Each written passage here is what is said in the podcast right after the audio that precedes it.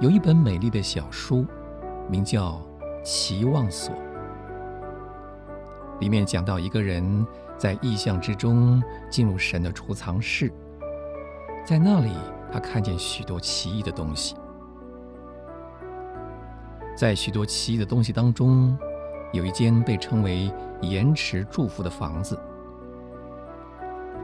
里面储藏着人们向神求告的一切东西。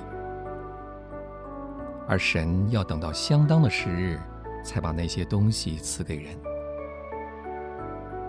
许多人不明白，迟延并不是拒绝，他们不能领会迟延是神的慈爱和智慧。